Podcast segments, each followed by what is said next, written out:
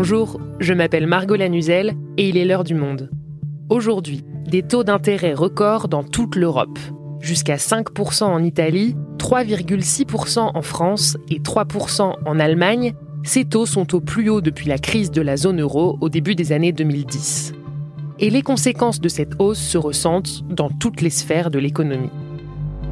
Avec cette info du jour, bien sûr, la dixième hausse consécutive des taux d'intérêt en zone euro. Si les taux restent élevés, cela pourrait bientôt peser lourdement sur les profits des entreprises. Il est vrai que l'augmentation brutale, si vous voulez, des taux d'intérêt euh, sur quasiment 18 mois, où ils ont été multipliés par 4, a créé un frein très significatif à la transmission et à l'accession à la propriété immobilière.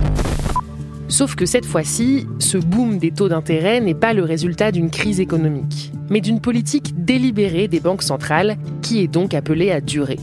Alors pourquoi ont-elles pris une telle décision et pourquoi cette hausse pèse-t-elle si lourd sur les ménages, les entreprises et même les États? Pour en parler, je reçois Eric Albert, correspondant du Monde à Londres et spécialiste des questions économiques.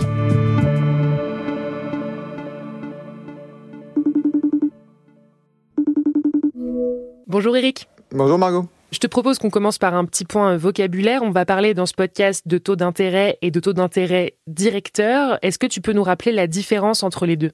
Le taux d'intérêt directeur, hein, c'est le taux d'intérêt qui est fixé par les banques centrales. Donc aux États-Unis, c'est la Fed, la Banque centrale européenne euh, dans la zone euro. Ça, c'est à court terme. Les banques centrales prêtent à ce taux directeur de l'argent aux banques privées, hein, celles qu'on connaît, la Société Générale, la Banque Populaire. Et ces banques, ensuite, prêtent aux entreprises, aux ménages, et c'est à ce moment-là qu'elles répercutent la hausse ou la baisse du taux d'intérêt directeur.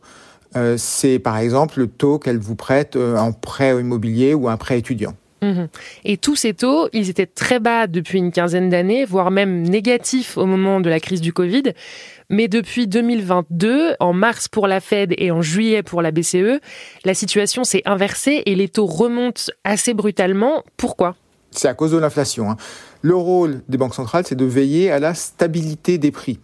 Face au risque de l'inflation, les banques centrales augmentent les taux d'intérêt. On dit hein, qu'elles resserrent leur politique monétaire parce que avec un taux d'intérêt haut, c'est plus cher d'emprunter de l'argent. Il y a donc moins de personnes qui empruntent, moins d'entreprises qui investissent.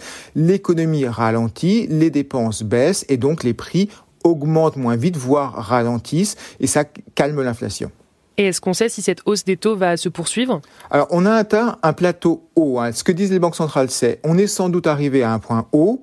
On va pas redescendre avant longtemps. On va rester à ce niveau pendant longtemps. Et c'est ça que les marchés financiers ont finalement pris en compte depuis un mois et demi à peu près. Au début, hein, les marchés pensaient que les taux directeurs redescendraient assez rapidement dès 2024. Finalement, ils ont accepté que ce serait pas le cas, que les banques centrales resteraient à ce niveau haut pendant longtemps et donc les taux d'intérêt des marchés ont fortement augmenté depuis quelques semaines et aujourd'hui on atteint un nouvel équilibre qui change complètement la donne. Ça change en particulier la donne parce que maintenant on rentre dans une période où les taux d'intérêt réels, c'est-à-dire corrigés de l'inflation, deviennent positifs. Juste pour expliquer, hein, si vous empruntez à 3% pour acheter une maison par exemple qui vaut 100 000 et que les prix augmentent de 10%, vous y gagnez. Vous aurez remboursé 103 000 alors que la maison vaudra 110 000 et donc c'est des taux d'intérêt négatifs qui sont bons pour vous. L'argent n'est pas cher à emprunter. Là aujourd'hui c'est le contraire, les taux d'intérêt réels deviennent positifs, ça devient de plus en plus cher d'emprunter.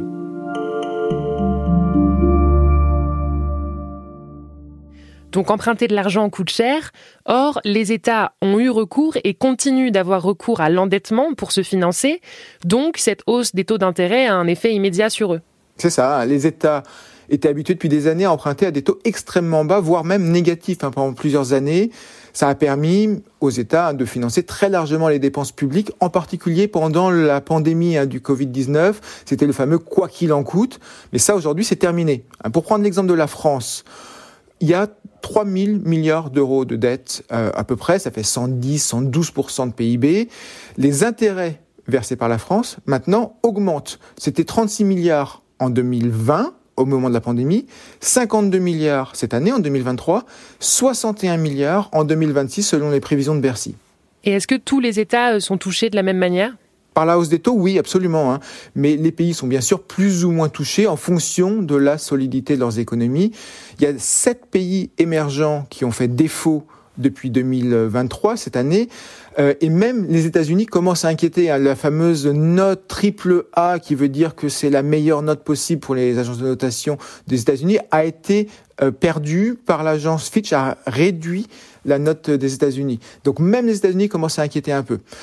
Pour chaque État, ce qu'il faut, hein, c'est prendre en compte ce qu'on appelle la maturité moyenne de la dette. Alors ça a l'air compliqué, mais en fait c'est la durée moyenne des emprunts. En France, hein, cette durée moyenne, cette maturité, c'est de 7 ans. Et ça veut dire que chaque année, la France renouvelle 15% de sa dette à un taux d'intérêt qui est plus élevé. Hein, concrètement, cette année, en 2023, sans même compter le déficit, juste pour les vieilles dettes, il y avait 150 milliards d'euros de vieilles dettes qui arrivaient à échéance cette année, qui ont été renouvelées. Or, c'est de la dette qui a été donc empruntée il y a à peu près 7 ans, en 2015, 16, 17, au moment où les taux d'intérêt étaient beaucoup plus bas. ça coûtait à peu près 0,5% d'intérêt quand elle a été empruntée. Aujourd'hui, ces 150 milliards sont renouvelés à 3% et demi euh, en moyenne. C'est donc pas une catastrophe imminente, mais c'est un processus graduel qui fait que chaque année, l'emprunt va coûter un peu plus cher. Et c'est particulièrement compliqué dans des pays comme l'Italie, par exemple, où la dette correspond à 140% euh, du PIB, une maturité qui est un peu inférieure à celle de la France, plutôt 6 ans que 7 ans. C'est euh, le maillon faible de la zone euro, l'Italie. Et si on en revient à la France, concrètement, ce que tu nous dis, ça veut dire que la marge de manœuvre du gouvernement et des prochains gouvernements en termes de dépenses publiques va être réduite. Ah, absolument. Qui que ce soit qui sera les prochains dirigeants, il y aura moins de marge de manœuvre. Le quoi qu'il en coûte de 2020, ça coûterait aujourd'hui beaucoup plus cher et ce serait beaucoup plus difficile à appliquer.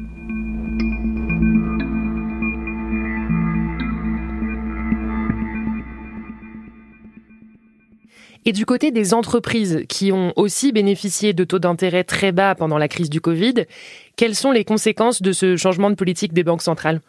Pendant la pandémie, les entreprises ont pu profiter des taux très bas, comme les États, pour se refinancer. Et en même temps, les consommateurs avaient le chômage partiel, les aides à la consommation.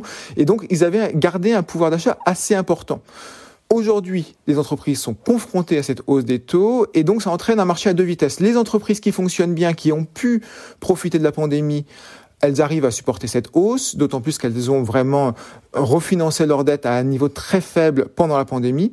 Et puis il y a les entreprises qu'on appelle les entreprises zombies, qui euh, étaient en difficulté ces dernières années, mais qui s'en sortaient seulement en empruntant massivement à taux zéro. Aujourd'hui, avec la hausse des taux, elles ne sont plus capables de rembourser ces emprunts et elles commencent à se trouver de, de, grosses difficultés. En France, on a vu Casino, par exemple, qui a connu des difficultés. Au Royaume-Uni, il y a des grands magasins qui s'appellent Wilco qui, sont, euh, qui ont mis la clé sous la porte. En Allemagne, c'est une entreprise qui s'appelle Adler qui fraude la faillite. Adler a dû accepter de payer un taux d'intérêt de 21% en, contre 2,5% en avril 2021. Euh, c'est donc une énorme augmentation des, taux d'intérêt pour Adler. C'est la fin euh, du modèle de financement de la croissance à fonds perdus sans bénéfice et le taux de défaillance des entreprises a commencé à augmenter. Alors on n'est pas au niveau de la crise de 2008 hein, quand c'était à 10% de taux de défaillance, mais on est à 3% et demi, ça commence à sérieusement augmenter. Et puis Eric, on ne peut pas évoquer cette augmentation des taux d'intérêt sans parler de l'immobilier et de la crise que traverse le secteur partout dans le monde, en Europe, mais aussi euh, aux États-Unis ou en Chine par exemple. L'immobilier, hein, c'est le grand bouleversement. Pendant 30 ans, les prix immobiliers ont augmenté, augmenté, augmenté grâce à la baisse des taux d'intérêt. Maintenant, ça s'est retourné. En France, on est passé de 1% fin 2021 à 3,8% fin août. La logique, c'est donc que les prix immobiliers doivent baisser on le voit très nettement en Suède, hein, les prix ont déjà baissé de 12%. À Londres, euh, où je suis basé, les prix ont baissé d'environ 5% déjà. Mais c'est pas encore le cas partout. Pour l'instant, ce qui frappe surtout, c'est la baisse des transactions immobilières. Euh, ce qui se passe, c'est que les vendeurs sont pas vraiment prêts à accepter la baisse des prix. Les acheteurs n'arrivent pas vraiment à acheter parce que les taux sont trop élevés. Et donc, pour l'instant, il y a peu de transactions. La conséquence sur tout le secteur, c'est les entreprises de BTP, les agences immobilières ont un volume de travail qui baisse. Les gens qui ont une maison et qui prévoient que le prix de leur maison va diminuer consomment moins parce qu'ils se sentent moins riches. Et donc toute l'économie ralentit avec ça. Le marché devrait finir par s'équilibrer. Soit les prix vont diminuer vraiment fortement, ce qui serait une bonne nouvelle pour les acheteurs, euh, notamment dans des villes comme Londres ou comme Shanghai, effectivement, où les prix sont exorbitants, ou bien les taux d'intérêt vont finir par redescendre. Finalement, hein, cette augmentation des taux d'intérêt, c'est un retournement structurel profond qui change tout à tous les niveaux, les États, les entreprises, le marché euh, de l'immobilier. C'est pas nécessairement mauvais, mais simplement c'est un nouvel équilibre avec lequel il va falloir apprendre à composer. Merci Eric. Merci Margot.